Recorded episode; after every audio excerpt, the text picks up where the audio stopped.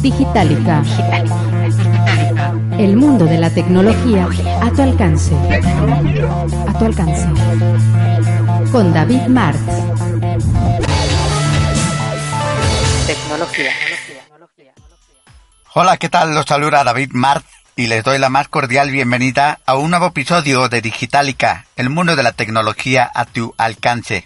Acompáñenme en los siguientes minutos en donde podrán actualizarse noticias sobre productos tecnológicos, plataformas de comunicación digital y redes sociales. El pasado sábado por la tarde se produjo un atentado fallido contra el presidente de Venezuela, Nicolás Maduro, mientras daba uno de sus habituales discursos a la nación con motivo del 81 aniversario de la Guardia Nacional, cuando en ese momento se escucharon varios disparos en las cercanías. Este suceso, además de ser una noticia política, es también información del mundo de la tecnología, porque este atentado presuntamente se llevó a cabo con drones cargados de material explosivo que se detonaron en ese instante. Al parecer, siete soldados de la Guardia Nacional resultaron heridos en este atentado y por su parte Nicolás Maduro ni nadie de su gobierno ha resultado herido. Hace tres años alerté en uno de mis espacios de colaboración en medios de comunicación que los terroristas pueden usar un dron para introducir una bomba en un estadio y luego explotarlo. Lo sucedido a Nicolás Maduro debe alertar a los equipos de seguridad de los gobiernos de otros países y extremar las precauciones para así evitar acontecimientos que pueden provocar inestabilidad sociopolítica. En otro tema, la versión escritorio de Google Maps se ha actualizado. En la anterior actualización de Google Maps el mundo se mostraba en una superficie bidimensional, lo que no estaba apegado a la realidad. Es por esto que gracias a la representación tridimensional se podrá resolver muchos problemas de tamaños y formas. De esta manera, la compañía comenzó a mostrar a partir del jueves pasado el mapa en forma de globo terráqueo en lugar del mapa plano que solía utilizar. De acuerdo a lo señalado por Google en su cuenta de Twitter, con el modo tridimensional, la representación de Groenlandia ya no es del tamaño de África. La declaración de Google da cuenta de que en su formato plano anterior era todo un desafío para la aplicación representar de manera apropiada las dimensiones de los distintos continentes y países.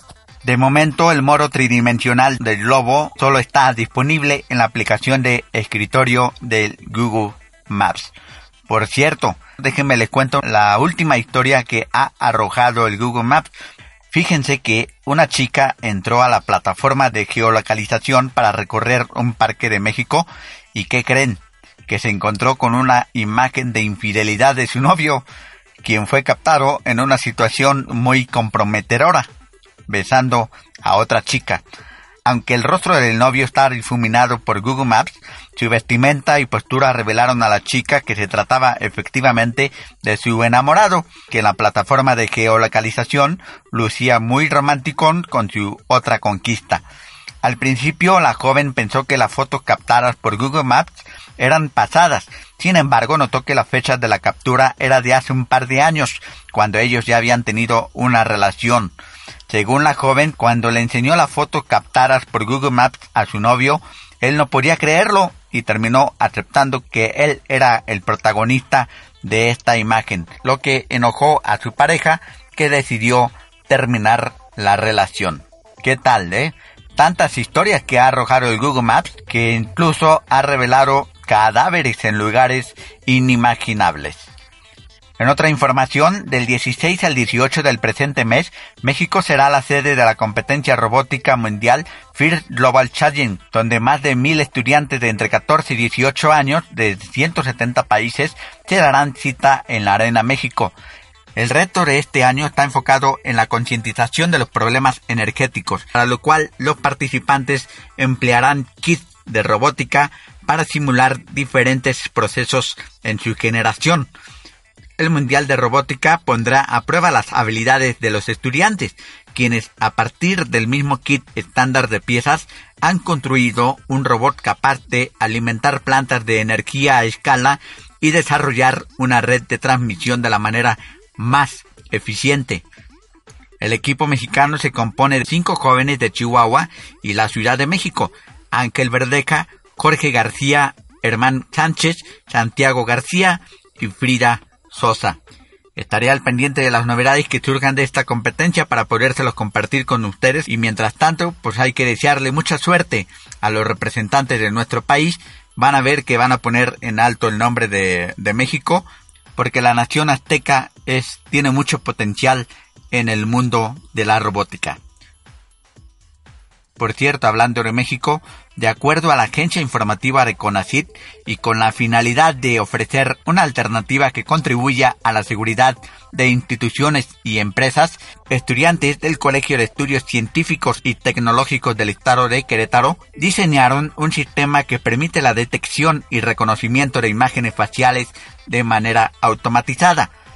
El sistema de seguridad pensado para instituciones y edificios corporativos está diseñado con herramientas tecnológicas de fácil acceso que permiten el reconocimiento efectivo de las características faciales de las personas, además de una base de datos para agregar o borrar usuarios.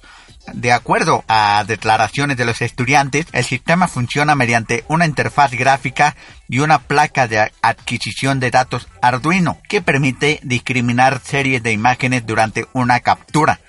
Los píxeles, vectores y matrices trabajan para hacer la compatibilidad ante una imagen que está en la base de datos con otras desconocidas. Indican que el sistema es muy efectivo y que también buscan incorporar en un futuro redes neuronales que ya darían un margen de error de entre 90 y 95%. Los estudiantes del Colegio de Estudios Científicos y Tecnológicos del Estado de Querétaro quisieron economizar en esta tecnología y que fuera de código abierto, ya que son pocas empresas o instituciones privadas que tienen acceso a ella y pensando también en la utilidad que puede tener en los hogares para contribuir a su seguridad y prevenir actos delictivos. Más que nada, señalaron, quieren ampliarlo para cualquier cosa, en una primera etapa están pensando en su escuela, porque con una base de datos local, el estudiante, docente y personal administrativo tendrían que ingresar su matrícula institucional, nombre y exponer su rostro en el sistema para poder de esa forma acceder a ciertas áreas del CECITEX.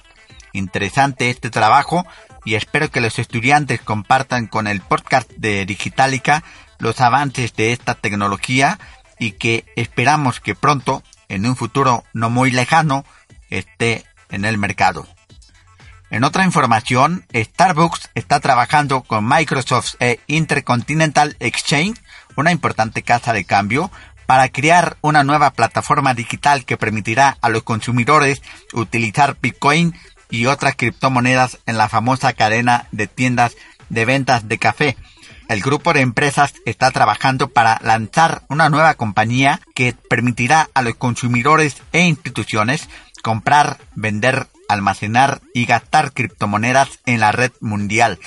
La plataforma podrá convertir los bitcoins y otras criptomonedas para consumir los productos de Starbucks. Los escépticos de las criptomonedas han cuestionado su uso para los pagos debido a su volatilidad el valor del Bitcoin, por ejemplo, ha caído abruptamente este año, pero con Starbucks tomando en serio la criptomoneda, podría ayudar al Bitcoin a abrirse paso como una moneda convencional.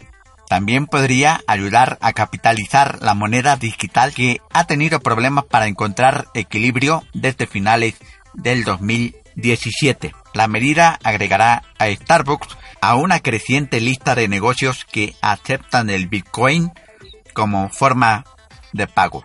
Y con esa información sobre la criptomoneda llego al final de este episodio. Los invito a suscribirse al podcast y de esta manera puedan recibir en sus dispositivos móviles las alertas de una nueva actualización de información que proporciona Digitalica, el mundo de la tecnología a tu alcance. Los espero con su clic en el play del siguiente episodio.